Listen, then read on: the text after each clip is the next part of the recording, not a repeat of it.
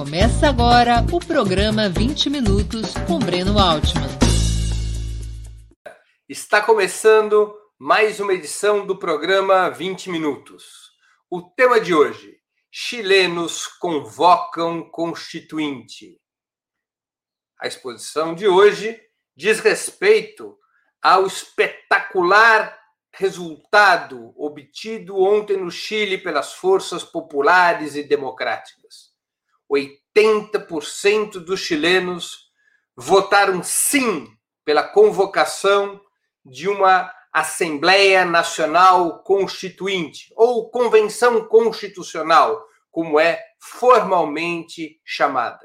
Além de votarem sim pela convocação desta Convenção Constitucional, os chilenos, também por 80%, decidiram que os deputados que participarão desta convenção terão que ser eleitos exclusivamente para essa função. Não poderão ser parlamentares que já exerçam mandatos eletivos. Portanto, o povo chileno decidiu convocar uma constituinte exclusiva. E será sobre este tema o programa 20 Minutos de hoje. A exposição de hoje. Chilenos convocam constituinte. Dia de festa no Chile. Vocês devem ter visto as fotos, os vídeos, centenas de milhares de pessoas nas ruas, apesar da pandemia, celebrando com entusiasmo um avanço político importantíssimo naquele país. Por que, que esse avanço é importante? Fundamentalmente porque cria as condições para uma ruptura com a herança pinochetista. É isso mesmo que vocês ouviram. Apesar do Chile estar formalmente vivendo em democracia há 30 anos, o pacto que domina a vida política e econômica do Chile ainda é aquele que foi estabelecido com o general ditador Augusto Pinochet, quando os termos da transição da ditadura à democracia liberal foram negociados. Foram termos extremamente conservadores. A Constituição que está vigente no Chile até hoje é uma Constituição escrita por Augusto Pinochet e por ele imposto ao país através de um referendo fraudulento em 1980, há 40 anos. O país transitou da ditadura à democracia liberal sob a mesma Constituição. É verdade que foram feitas reformas nessa Constituição para poder realizar essa transição. Mas os fundamentos do Estado, da economia, dos direitos sociais continuam exatamente os mesmos. Exatamente os mesmos. O sistema político que funciona no país, com pequenas mudanças, é aquele desenhado por Pinochet, que bloqueia as forças de esquerda, porque é um sistema que privilegia os grandes partidos de centro. É uma espécie de sistema majoritário binominal que favorece tanto os partidos da antiga concertação e depois nova maioria, Partido Democrata Cristão, o Partido pela Democracia eh, e o Partido Socialista, e favorecem os grandes partidos da direita, Renovação Nacional, a UDI, e desfavorecem o Partido Comunista, a Frente Ampla e os demais partidos de esquerda. Ocorreram mudanças, esses partidos puderam passar a ter representação parlamentar, mas a estrutura política do país continua a mesma. E a estrutura econômica e social nem se fala. A Constituição atual não prevê nenhum direito social obrigatório. Não há direito à educação, não há direito à moradia, não há direito à saúde. A Constituição chilena simplesmente omite esses direitos, como é próprio da cultura neoliberal, os povos não têm o direito, não têm direitos pelo neoliberalismo. O, o único direito que importa é o direito da livre circulação do capital, sem impedimentos e com o menor volume possível de impostos. Tampouco há direitos econômicos que representem a, uh, os interesses públicos, os interesses da classe trabalhadora, os interesses da grande maioria todos os direitos econômicos escritos na atual Constituição chilena dizem respeito aos interesses do capitalismo, direito de propriedade urbana e rural, direito de acumulação de capitais, direito de circulação eh, dos ativos financeiros. Ele é uma constituição desenhada para a implementação do neoliberalismo. E essa constituição, pouco democrática, autoritária, neoliberal, é a que está imperando no país. Durante muitos anos, houve maioria a favor dessa Constituição. Houve maioria a favor daquela transição conservadora entre o pinochetismo e a democracia liberal. Mas essa maioria foi sendo rompida nos últimos anos. E no ano passado, em particular, eclodiu uma rebelião, uma verdadeira rebelião popular contra o neoliberalismo no Chile, contra essa herança pinochetista, contra a transição conservadora e, portanto, contra a Constituição de 1980. Para que tenhamos uma visão mais clara sobre o que foi a rebelião no Chile, eu quero dar um passo atrás para explicar alguns outros elementos sobre a transição conservadora que houve no Chile. Não era obrigatório que tivesse havido esse acordo para o país sair da ditadura. Durante vários anos, houve uma outra opção para o fim do regime militar, que era a opção da rebelião do povo, era a opção da derrubada da ditadura, era a opção de pôr abaixo o regime militar e estabelecer um governo popular que fizesse reformas democráticas e contra o neoliberalismo implementado no Chile a partir de 73, quando Pinochet lidera o golpe de Estado que derruba o governo de Salvador Allende. O governo de Salvador Allende tinha sido eleito em 1970 e era um governo no qual, uh, liderado pela Unidade Popular. A Unidade Popular era uma frente de esquerda, cujos dois principais partidos eram o Partido Comunista e o Partido Socialista. Salvador Allende, presidente da República, era do Partido Socialista. Este governo da Unidade Popular governa até 73. Em setembro de 1973 é derrubado por um golpe de Estado. Pinochet assume o comando de uma junta militar que lideraria eh, essa ditadura até 1989. Pinochet, a partir da Constituição de 1980, se transforma em presidente da República sem que ninguém o tivesse eleito.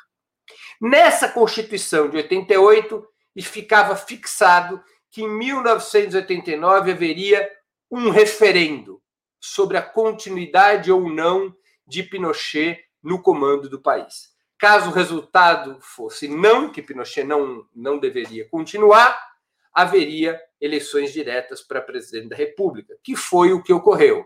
O plebiscito de 89 disse não, Augusto Pinochet não foi mais presidente da República, passou a ser comandante do Exército, porque os, as disposições transitórias da Constituição de 80, de 80 previa isso, no caso de uma derrota nesse referendo, nesse plebiscito.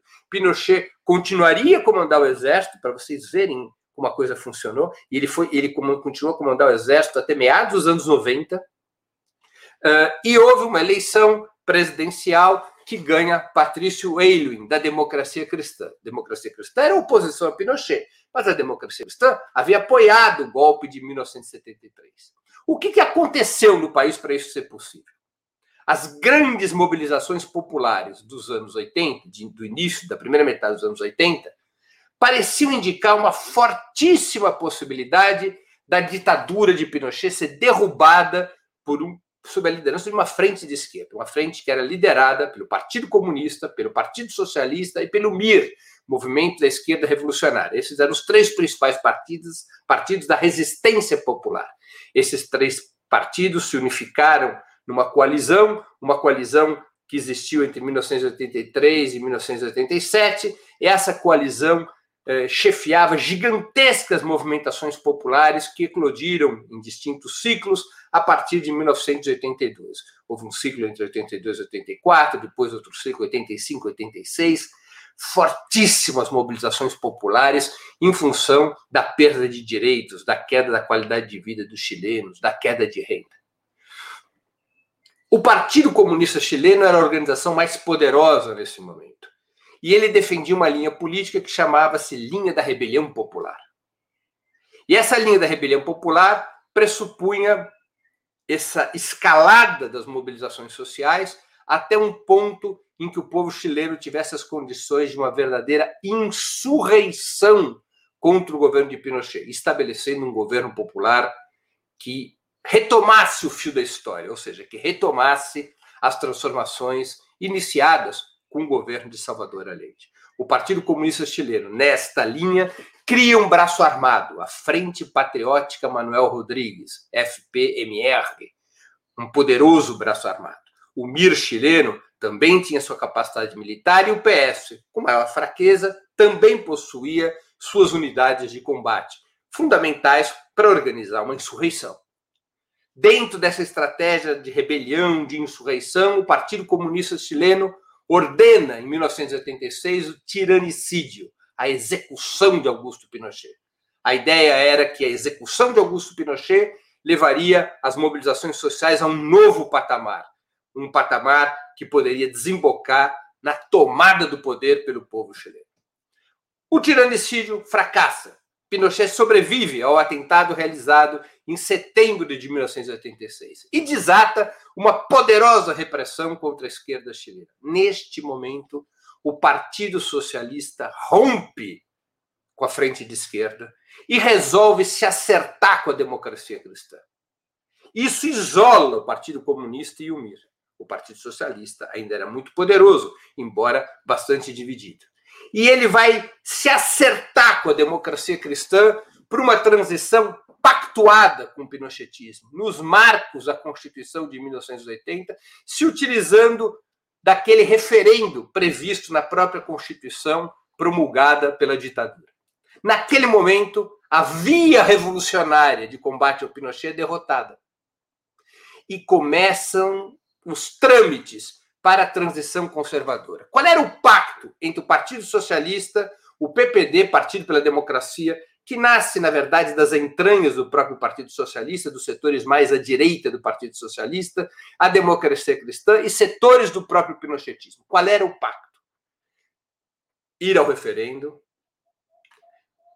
e derrotar Pinochet no referendo, convocar eleições diretas, apresentar um candidato deste bloco, Democracia Cristã, Partido Socialista, Partido pela Democracia, sem mudar a Carta Constitucional, sem uma nova Constituinte, sem punição aos generais, preservando a disposição transitória que mantinha Pinochet no comando do Exército e sem mudar o modelo econômico.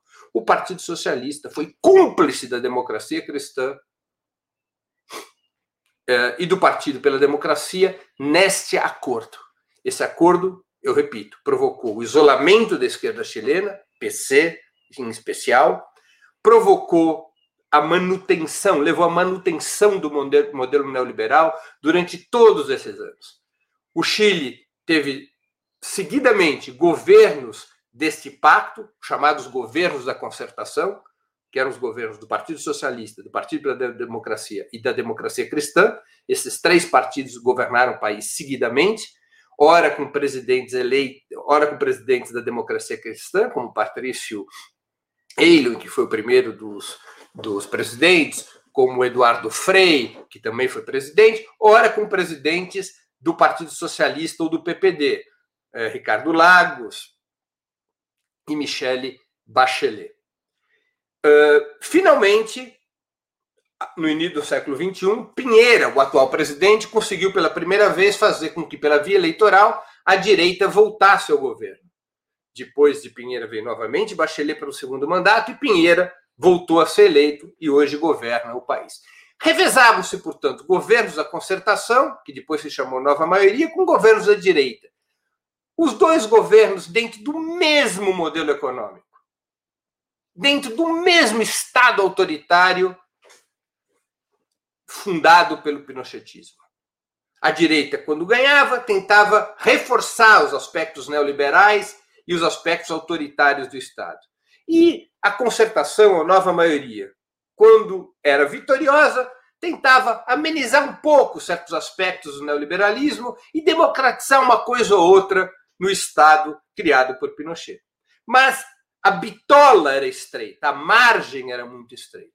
E foram tocando o país desse jeito Isso foi permitindo, foi levando à criação de um cenário no Chile que misturava crescimento econômico, sim, mas absolutamente apropriado pelos grandes grupos econômicos. O Chile crescia e aprofundava a desigualdade de renda e riqueza, especialmente deixando a juventude desesperançada, empregos precários, falta de direitos, quebra do sistema de pensões. O sistema de pensões criado pelo Pinochet não foi reformado em nenhum momento por esses governos da transição conservadora, sejam os da concertação nova maioria, sejam os de direita, a educação continua a ser paga, continuou, portanto, um, um cenário de inexistência de direitos sociais.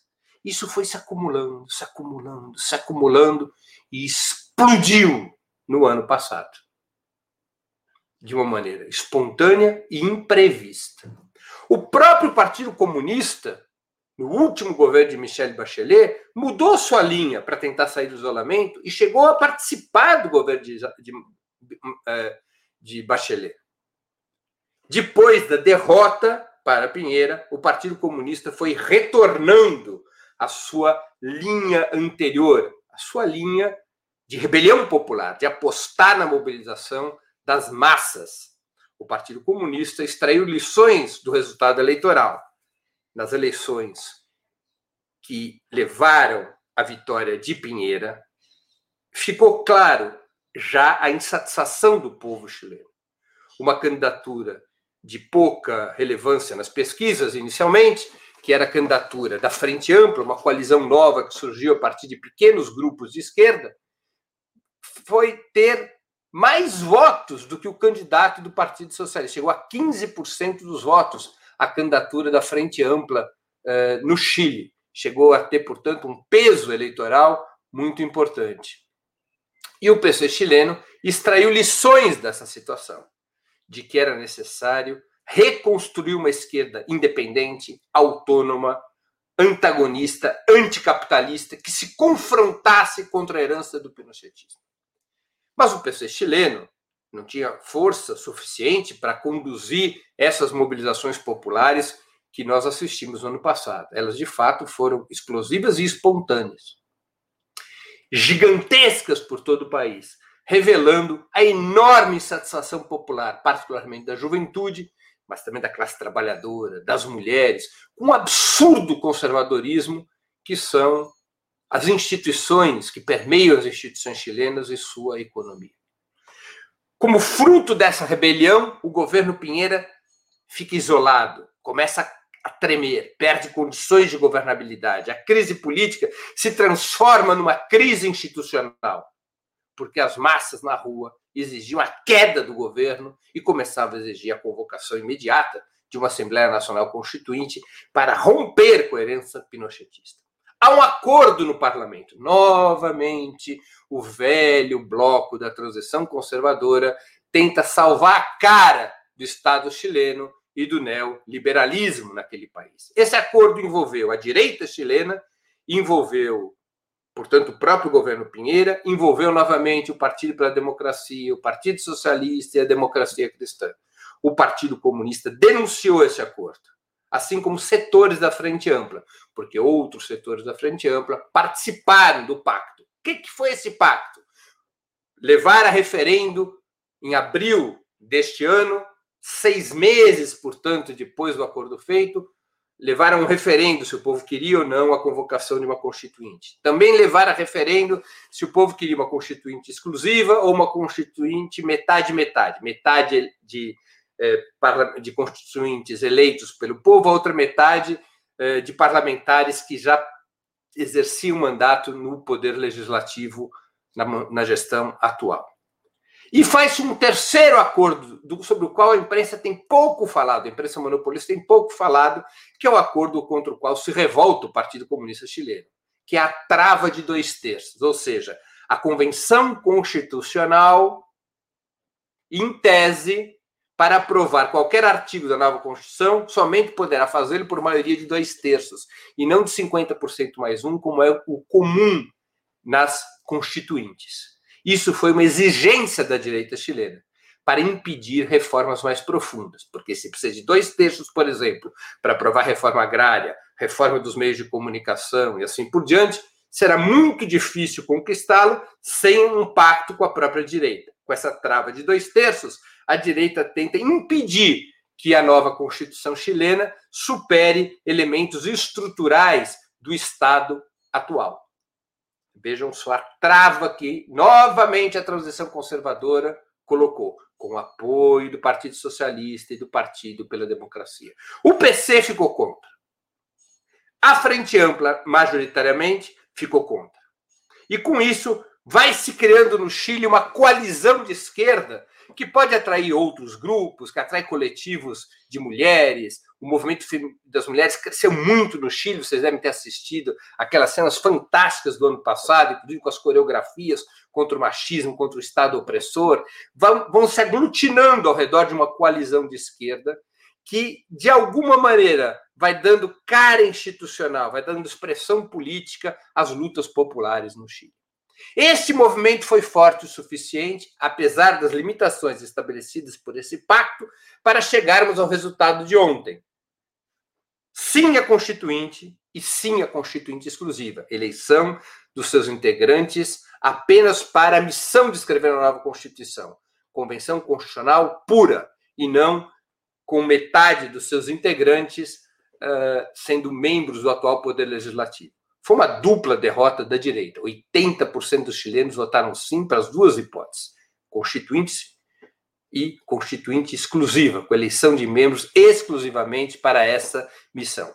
Serão 154 constituintes que deverão ser eleitos em abril do próximo ano para escrever a nova carta. Percebam como o pacto do ano passado vai estendendo os tempos para tentar salvar o pescoço do Estado chileno e o pescoço do neoliberalismo. Repito, com a cumplicidade do Partido Socialista, do Partido pela Democracia, partidos que tinham origem no campo de esquerda, mas que foram cúmplices da manutenção do modelo neoliberal e do Estado herdado pelo pinochetismo.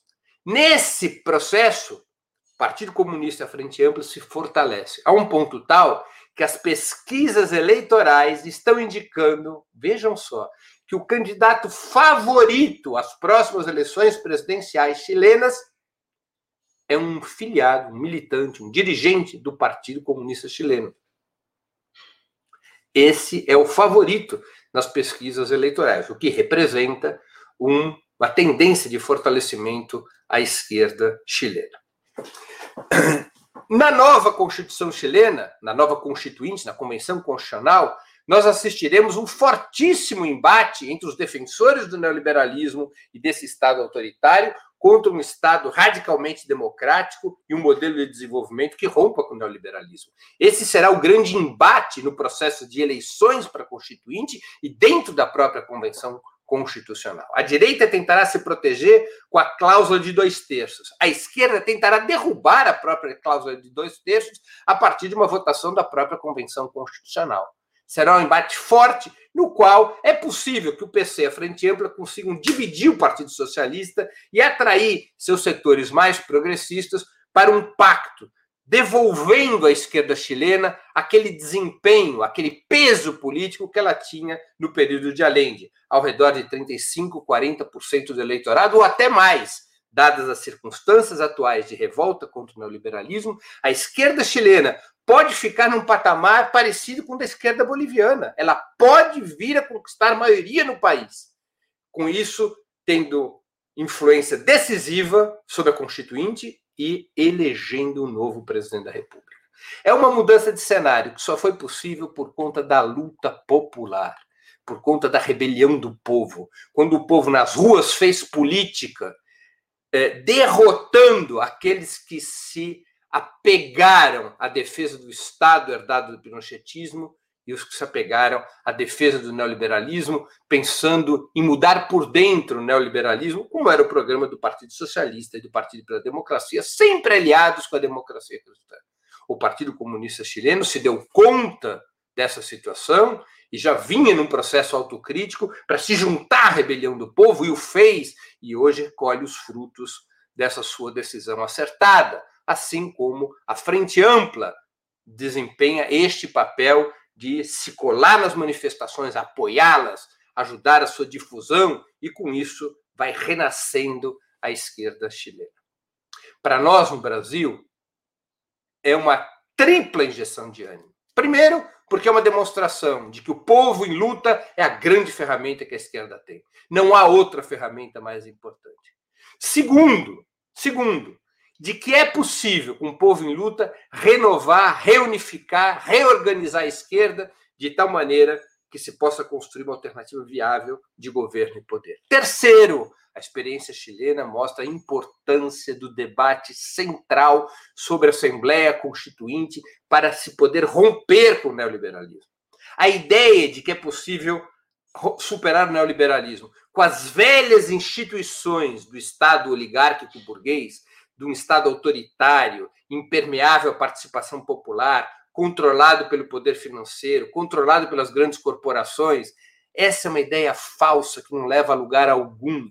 Finalmente, esse Estado reage contra quem tenta mudar o modelo neoliberal. As instituições, os poderes fáticos do Estado reagem contra governos que buscam implementar reformas de alteração do neoliberalismo, como aconteceu no Brasil com o golpe contra Dilma em 2016. Só é possível pensar em um projeto de ruptura com o neoliberalismo a partir de uma mudança profunda do Estado.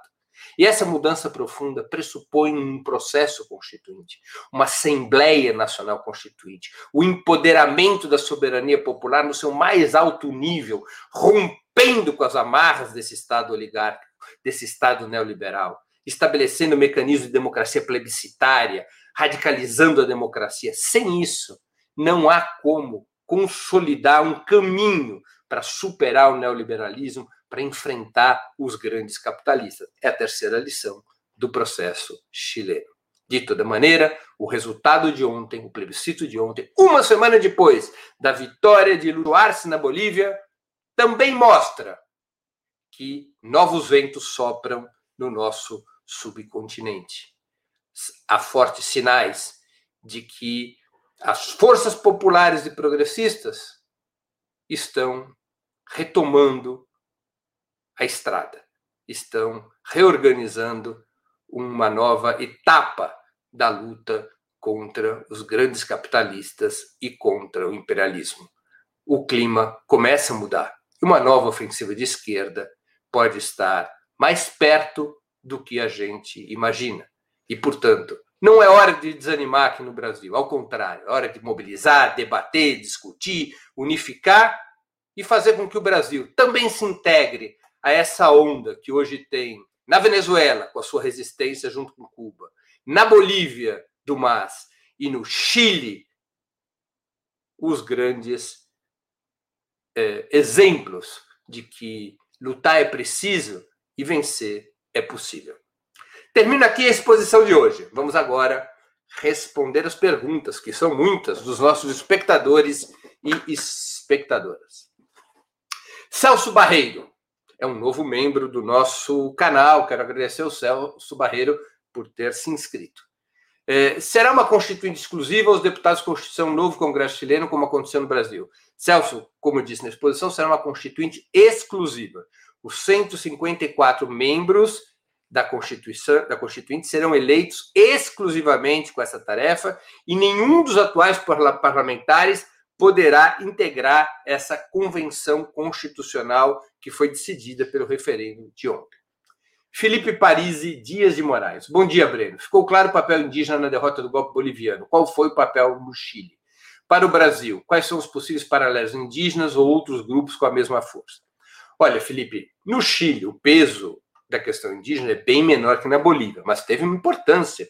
A mobilização do povo mapuche fez parte dessa resistência contra o neoliberalismo. Os mapuches têm um longo processo de luta, um longo e complexo processo de luta contra esse modelo neoliberal, contra o desrespeito às suas terras, contra a imposição eh, dos interesses das corporações, especialmente os interesses das mineradoras sobre os seus territórios. Então, essas lutas do Mapuche tiveram importante influência na mobilização popular, tanto eh, pelo movimento em si dos índios mapuches, quanto pela sua repercussão nas cidades, houve muita solidariedade da juventude, de setores da classe trabalhadora a essa luta dos Mapuches.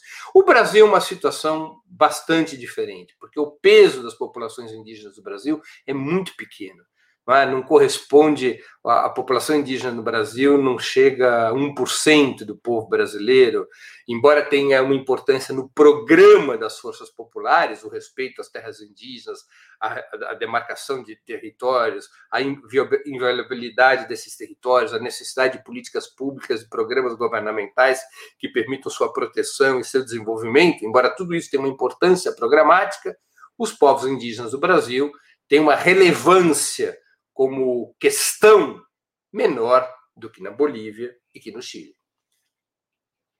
Leonardo Alvarenga. Breno, há alguma possibilidade de um golpe no Chile apenas para reescrever a Constituição a gosto da burguesia?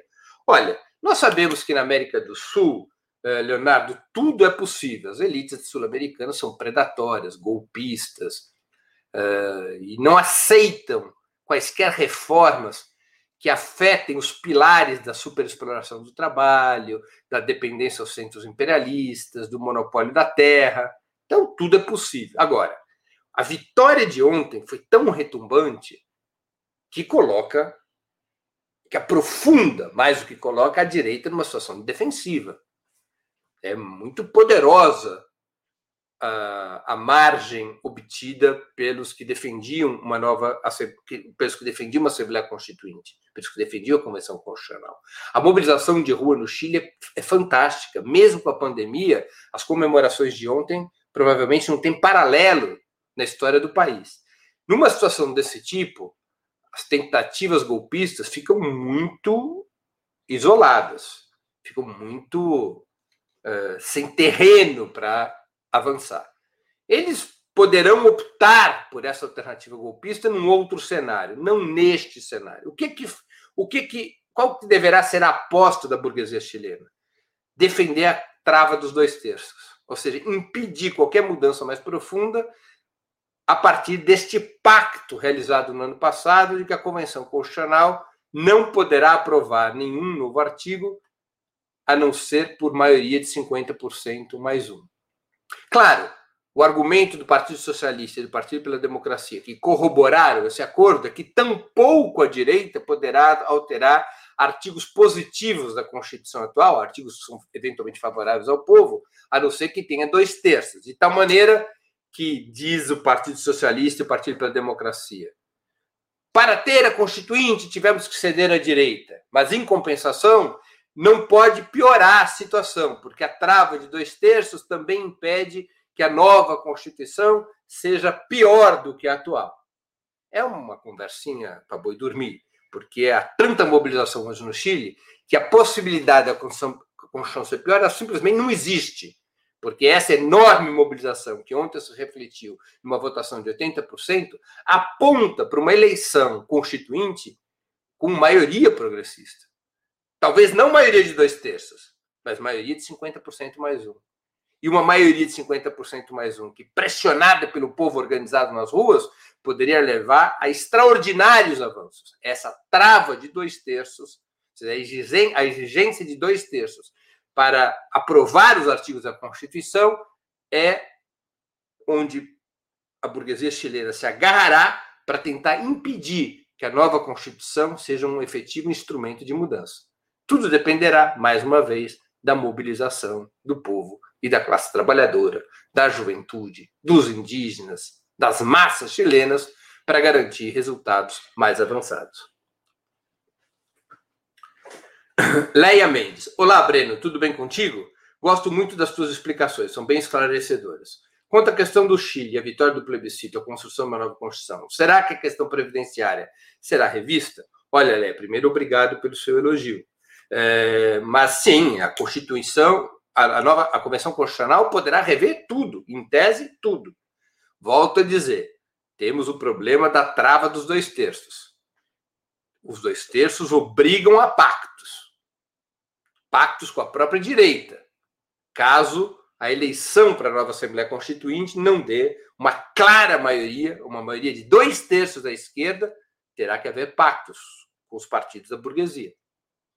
Teoricamente, se pode mudar o sistema previdenciário. O velho sistema previdenciário do período Pinochet faliu.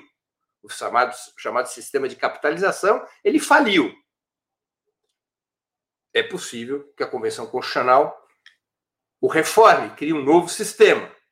Mas isso dependerá de maioria na Convenção Constitucional e, claro, dependerá de muita mobilização popular. Mas isso os chilenos não só aprenderam, como estão nos ensinando. TV Resistência Contemporânea. Esses movimentos populares no Chile que acontecem desde outubro do ano passado poderão contaminar a América do Sul e provocar reações populares no Brasil, por exemplo?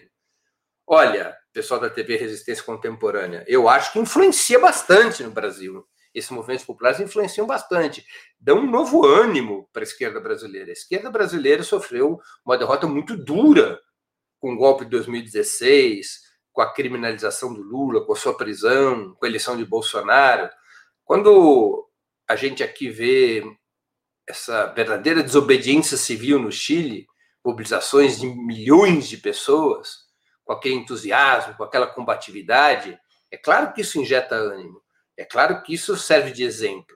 Mais cedo ou mais tarde, a acumulação desses exemplos do povo chileno, do povo boliviano, do povo argentino, do povo colombiano, isso vai contribuindo para um novo estado de ânimo na esquerda e no povo brasileiro. Mais cedo mais tarde, nós veremos as consequências disso. Nesse momento histórico, nós estamos, infelizmente, mas é assim a história mesmo, nós estamos na rabeira do processo. Vamos falar a verdade. O Brasil está na rabeira do processo. Lá no início do século XXI, quando houve aquele ciclo dos governos progressistas, o Chaves foi eleito em 98, o Lula em 2002, o Brasil estava nas primeiras filas do processo, estava na dianteira do processo. Hoje o Brasil está na rabeira do processo. Mas esses exemplos todos de luta e de vitória do povo têm influência entre nós mais cedo ou mais tarde, o gigante, o real gigante brasileiro, que é o seu povo, a sua classe trabalhadora, se colocarão em movimento. Não tenhamos dúvida disso. Uh, Alexandre Aguiar dos Santos. A conjuntura de avanço das lutas sociais. Quais as possibilidades dos movimentos populares se converterem em maioria na Convenção Constitucional? Olha, Alexandre, a gente sabe que há uma diferença entre mobilização de rua e eleição. A diferença é ditada pelo fato de que as eleições são influenciadas por vários fatores eh, especiais. Quais são esses fatores? Dinheiro, meios de comunicação. É? Porque as campanhas são movidas a dinheiro, são movidas ao apoio dos meios de comunicação. E muitas vezes os processos eleitorais eles não, eles não representam o que está acontecendo nas ruas, exatamente por conta da influência desses fatores. Ainda assim, eu diria que a tendência eleitoral no Chile é que a esquerda anticapitalista volte a ter um peso muito expressivo.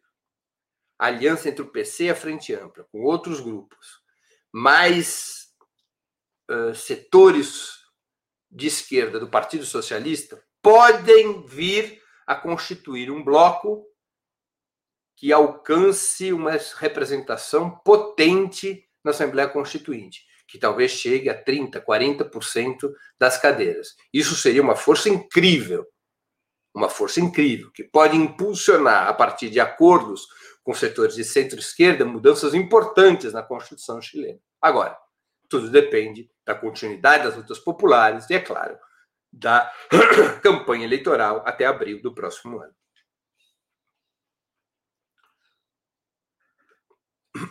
Hebe Maria. Breno, essa explosão de insatisfação do povo chileno pode acontecer a qualquer momento no Brasil contra a mesma política neoliberal aplicada por Guedes no Brasil de hoje? Minha resposta é, é sim. Eu não sei dizer quando, ninguém sabe dizer quando, nem como, nem por qual motivo. Mas há uma acumulação no Brasil das condições materiais e subjetivas que mais cedo ou mais tarde levarão à rebelião do povo, levarão a um novo ciclo de lutas populares. Eu não tenho dúvida em afirmar isso. Silvio Queiroz, Breno, como você avalia o peso do PC do Chile nesse ascenso do movimento de massas? Olha, Silvio, eu acho assim, o PC chileno era junto com o Partido Socialista em 1970, quando uh, é eleito Salvador Allende, eram os dois principais partidos da esquerda uh, uh, chilena. O Partido Comunista foi muito reprimido pela ditadura de Pinochet, mas conseguiu recuperar forças na resistência. E depois foi isolado quando o Partido Socialista se compõe com a democracia cristã para organizar a transição por cima, para organizar a transição conservadora.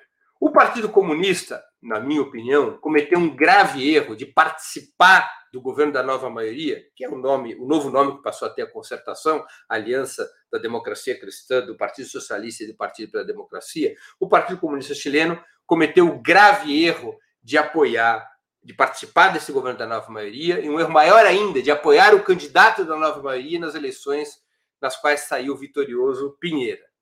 O Partido Comunista, depois disso, foi rearrumando sua política, foi alterando sua política, para novamente se aproximar de uma política de eh, rebelião popular, de mobilização popular. E isso tem permitido ao Partido Comunista ganhar força e estabelecer novas alianças no campo da esquerda, criando um novo campo anticapitalista. E essa força se reflete é, é, nas pesquisas, né? como eu disse, é um, é um candidato do PC, aquele que aparece em, como, em primeiro lugar nas pesquisas para as próximas eleições é, presidenciais.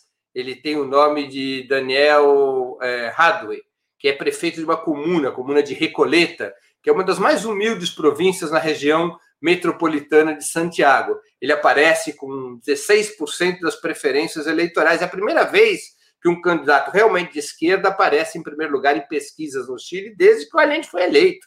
Não é pouca coisa. Guardem esse nome.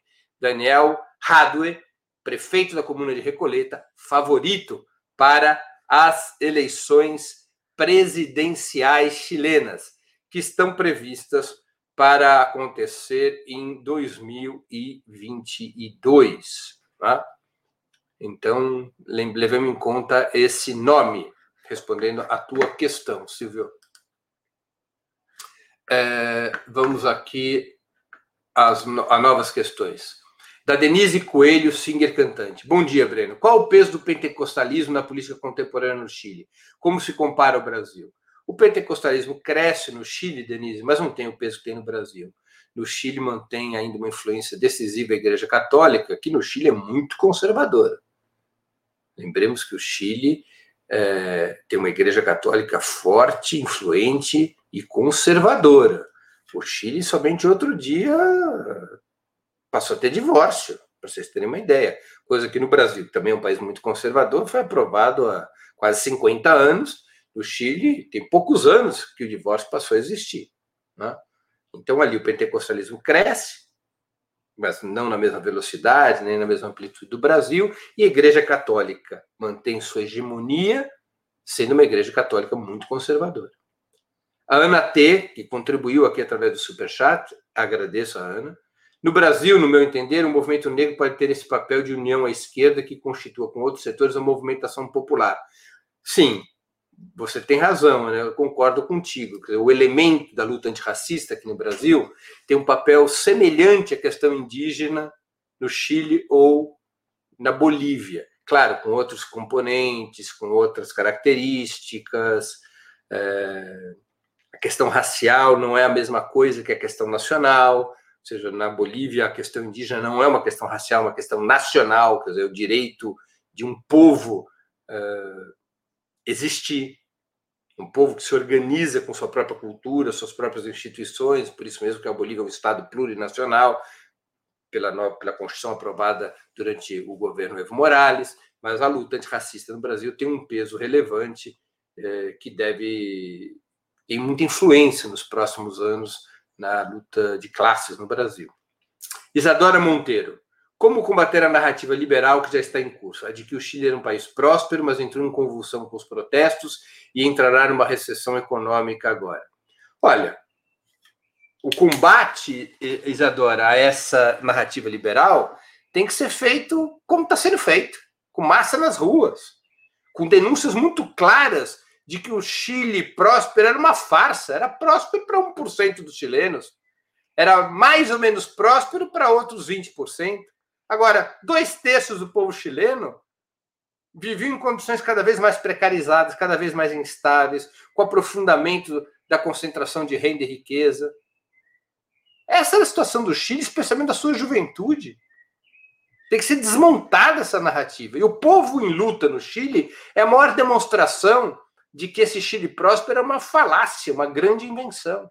E nós temos que, aqui no Brasil, tanto como parte da solidariedade ao povo chileno, quanto para compreendermos e denunciarmos o neoliberalismo aqui no Brasil, temos que deixar muito claro a falácia que esse Chile próspero, inclusive o Chile governado pela senhora Bachelet ou pelo senhor Ricardo Lagos, do Partido Socialista, não tem que ter nenhuma dó nem piedade do Partido Socialista chileno, que foi cúmplice da transição conservadora.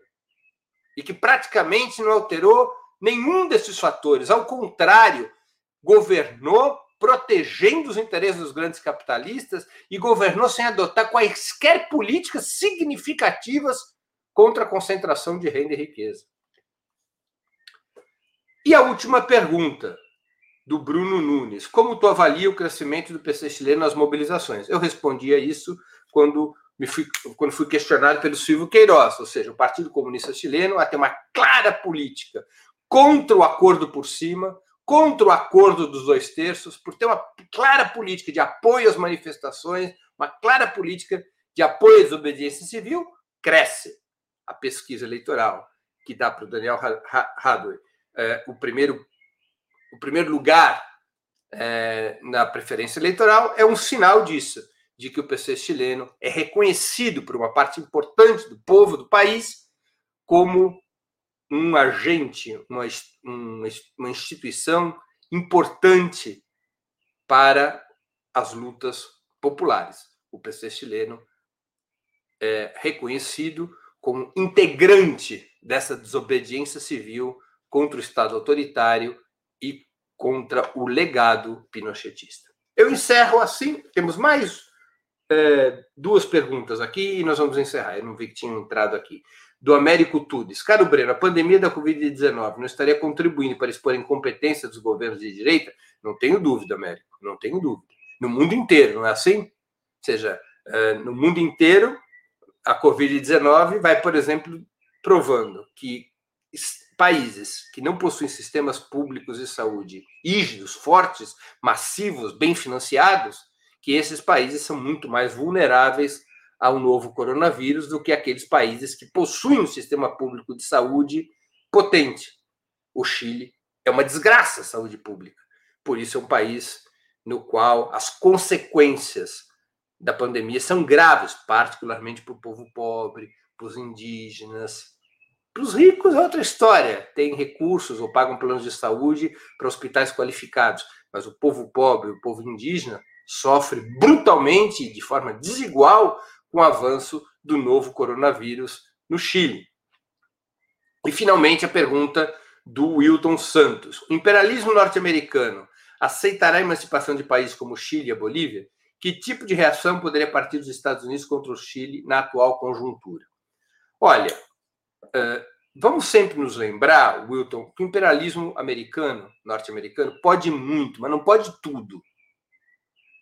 Nesse momento, em que, pela via eleitoral, o governo Arce é apoiado por um resultado com 55% dos eleitores votando pelo candidato do MAS. E no Chile, onde 80% da população, dos eleitores, aprovam a convocação de uma constituinte, diante de um resultado eleitoral desta magnitude, com a mobilização social ampla como a gente está assistindo, com a desorganização, a divisão e a desmoralização das forças conservadoras nesses dois países, as condições são muito difíceis para uma intervenção imperialista direta e imediata.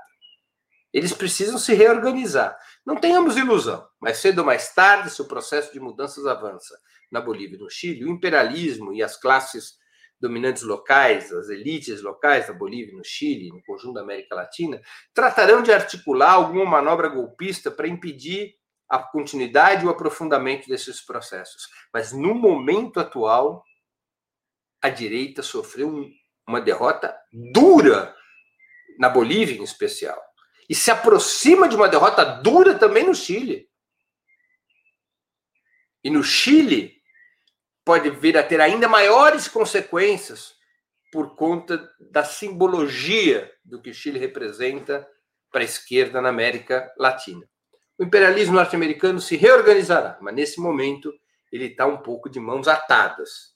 Ele tentará operar é, com manobras de desgaste, com manobras táticas, vamos dizer assim. No caso da Bolívia, tentando forçar uma ruptura entre Lúcio Arce e Evo Morales, tentando dizer para o Lúcio Arce, olha, se você quiser sombra e água, água, temos aqui sombra e água fresca para você, desde que você rompa com Evo e rompa com Massa, desde que você faça que nem o Lênin Moreno no Equador. No, no caso do Chile, eles vão tentar defender a cláusula dos dois terços a ferro e fogo, para fazer com que fracasse quaisquer projetos de mudanças profundas no processo constituinte. Se agarraram a ferro e fogo à cláusula dos dois terços. São manobras táticas, frutos de uma situação na qual as forças pró-imperialistas, as forças conservadoras, foram derrotadas, tanto na Bolívia quanto no Chile. Encerro assim o nosso programa 20 minutos de hoje, cujo tema foi Chilenos convocam Constituinte. Eu queria agradecer a audiência, a todos que nos acompanharam. Por favor, quem gostou do programa, ajude na sua difusão, compartilhem o programa nas suas redes sociais, entre seus amigos. Eu queria agradecer em especial quem formulou perguntas, porque essa participação é muito importante. Mais especialmente ainda a quem contribuiu através do Super Chat ou quem se tornou membro pagante do canal do Opera Mundi no YouTube. Para nós, é uma receita muito importante, tanto o Super Chat quanto a inscrição como membro pagante. Nós voltaremos a nos ver na próxima quarta-feira, às 11 horas, com mais um programa 20 Minutos. Muito obrigado, até lá e um grande abraço. Para assistir novamente esse programa e a outras edições dos programas 20 Minutos, se inscreva no canal do Opera Mundi no YouTube. Curta e compartilhe nossos vídeos. Deixe seus comentários. O jornalismo de Ópera Mundi é mantido com o seu apoio. Faça uma assinatura solidária em www.operamundi.com.br. Com um pequeno valor mensal, você nos ajuda no desenvolvimento de um jornalismo independente e de qualidade. Obrigado pela audiência e até a próxima.